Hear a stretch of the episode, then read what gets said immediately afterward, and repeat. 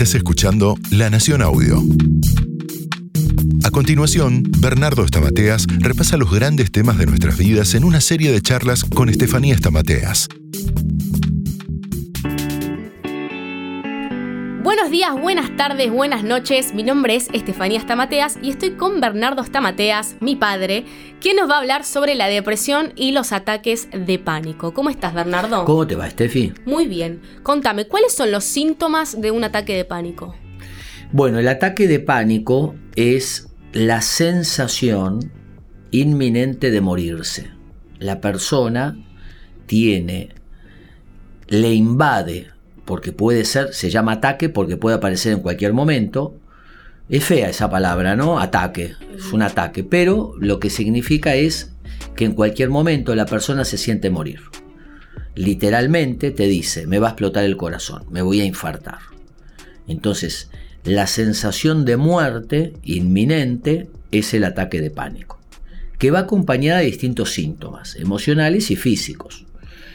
¿Cuáles son los más importantes? Ahogo. Siento que me falta el aire. Mientras está pensando me voy a morir. Mareos. Vértigo. Eh, taquicardia. Taquicardia. Sensación de desmayo. Miedo a volverse loco. Sensación de despersonalización. Hormigueo en los brazos. Etcétera. Entonces la persona que hace va a la guardia, se hace un electro y el médico le dice no tiene nada. Bueno, tiene. Se llama ataque de pánico. El ataque de pánico puede ser un ataque de pánico o puede ser un trastorno de pánico. ¿Cuál es la diferencia? Todos en algún momento de la vida hemos tenido, tendremos algún ataque de pánico. La sensación de que nos ahogamos, de que nos vamos a morir, etc. Pero cuando eso se repite, entonces ahí tenemos que buscar ayuda. ¿Y por qué todos lo vamos a tener? Porque todos tenemos situaciones que pueden disparar en algún momento ansiedad. Acuérdate que el ataque de pánico es mucha ansiedad acumulada. Y algo interesante es que los ataques de pánico es raro verlos en los pueblos. Se ven en las grandes ciudades. Entonces vos tenés un encuentro con un jefe o una pelea con una pareja o una situación de alto impacto emocional y de pronto un chico ir al colegio le agarra miedo, ansiedad, este, que se va a morir, frente a esa situación estresante. Eso es normal. Los ataques de pánico duran entre minutos hasta 10, 15 minutos. Pero la sensación, después que pase el ataque de pánico, puede durar un par de horas. No está bajo, eh, no está panicoso, pero la persona dice que de que me pasó un camión. Y eso es normal. ¿Viene por factores externos? Viene por factores externos y por factores internos. Los factores externos pueden ser situaciones de estrés, eh, como te decía, un trabajo, una pelea, una separación, o puede ser por pensamientos. Uno está rumiando, pensando un tema y se le dispara el ataque de pánico. ¿Cuál es la diferencia con el ataque de ansiedad? Bueno, el trastorno de ansiedad, la ansiedad es un gran paraguas.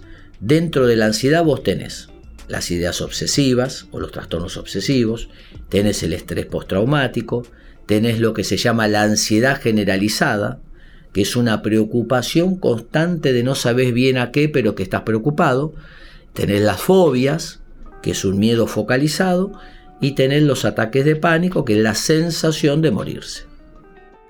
Tengo una amiga que me dice, Estefi, me da miedo salir a la calle y que me pase algo. Claro, bueno, eso es una agorafobia. Es miedo a los espacios abiertos. ¿Pero tiene que ver el ataque de pánico? ¿Es un ataque de pánico? No necesariamente, eso es más una fobia. La fobia puede ir acompañada de ataque de pánico o no. Por ejemplo, tengo miedo a los ascensores, eso se llama claustrofobia, eh, miedo a los espacios cerrados. O tengo miedo de ir al trabajo, o de ir a la plaza, agorafobia, miedo a los espacios abiertos. eso miedo es un miedo irracional y persistente. No va necesariamente acompañado de ataque de pánico. Para que haya ataque de pánico decimos que es una sensación de muerte inminente. ¿Se entiende la diferencia? Claro. ¿Y qué pasa con esa gente que ya tuvo un ataque de pánico y le da miedo salir porque tiene miedo que le vuelva a pasar? Claro, y bueno, lo que hace es buscarse un acompañante contrafóbico, che, acompañame, o tener una pastillita en la cartera porque eso le calma, este, o evitar, evitar aquella, ese disparador posible. Entonces la persona deja de salir, deja de hacer y está hiperalerta Ah, si pierde la respiración, si le va a agarrar, y eso lo que hace es un efecto cadena. La hiperobservación y el estar hiperalerta le dispara muchas veces el, pánico más rápido. ¿Por qué? Porque empieza a hiperventilar, empieza a respirar rápido, ahí me parece que me está agarrando, eh, ¿qué va a pasar? Y entonces entra, es miedo al miedo, el pánico. Tengo miedo que me agarre el miedo. Y ahí se dispara en efecto cadena un montón de síntomas. ¿Y cómo podemos ayudar a alguien que tiene ataques de pánico o mismo si yo estoy pasando, atravesando ataques de pánico? Bueno, si te agarra un pánico en la calle, sentarte. Te sentás porque ahí calmas el miedo a desmayarte o a lastimarte. No te desmayás.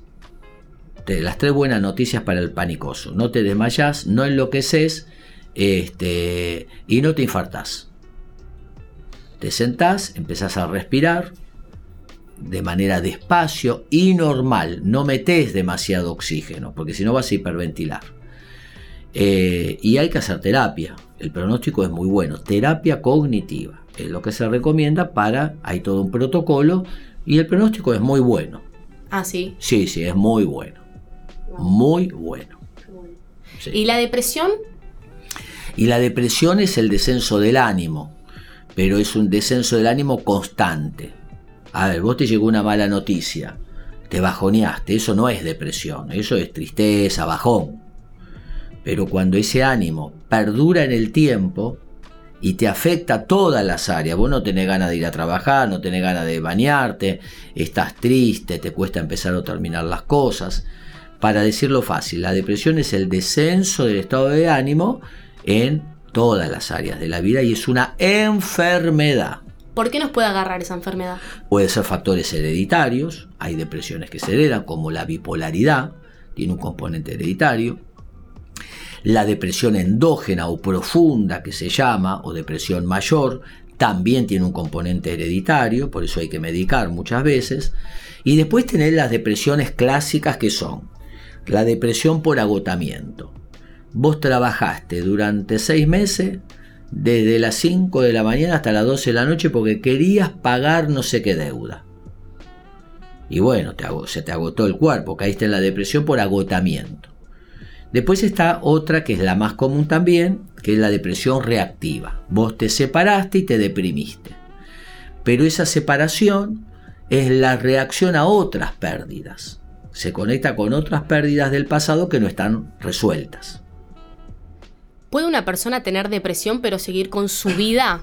Sí, es muy importante, claro, se llama depresión enmascarada.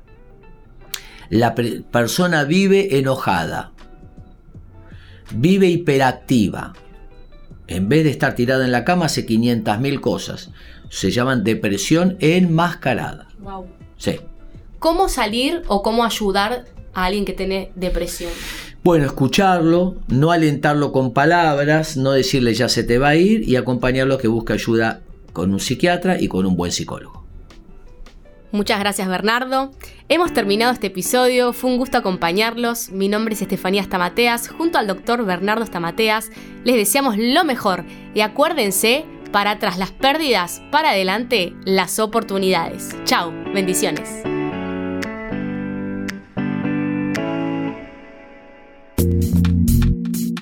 Escucha todo el contenido de La Nación Audio en www.lanacion.com.ar barra podcast. Súmate para no perderte ningún episodio. Estamos en Spotify, Apple Podcast, Google Podcast y en tu reproductor de podcast favorito.